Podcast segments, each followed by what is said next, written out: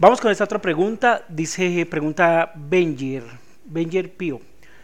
En su opinión, una persona que está dando de lactar puede tomar creatina, proteína o algún suplemento para aumento de masa muscular. ¿Hará algún daño al bebé? Mira, de entrada la creatina es inocua, no tiene ningún tipo de problema y la misma proteína whey va a fortalecer muchísimo el sistema inmunológico. Lo que pasa es que la gente piensa en proteína whey solamente en músculo, pero lo que hace la proteína whey a nivel de biopéptidos activos, la, lactoferrina, alfa-lactoalbúmina y muchos otros componentes que van a fortalecer tu sistema inmunológico va a ser increíble.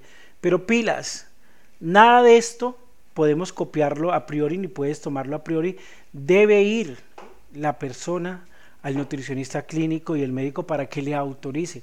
¿Por qué? Eh, mañana eh, le da un cólico al bebé, entonces es por la proteína que está tomando. Mañana le dio un sarpullito, es por la creatina. Entonces, para estar seguros, para estar estables, para estar bien, la opinión y el concepto y la autorización sobre todo del profesional, nutricionista clínico y en este caso pediátrico y el médico, el pediatra como tal, está por encima de cualquier concepto que pueda emitir yo o cualquier otro tipo de profesional. Pero pilas, vuelvo y te digo, la proteína no es, es que la proteína whey como tal es un derivado de la leche como tal, del suero de la leche. Y es increíble a nivel inmunológico, ¿de acuerdo? Ya las reacciones que haga la mamá, que hagan su metabolismo, pues ya va a ser otra cosa, no sé, pero por eso tienes que tener la autorización clínica como tal. Igual te digo, la proteína whey es de altísimo valor biológico.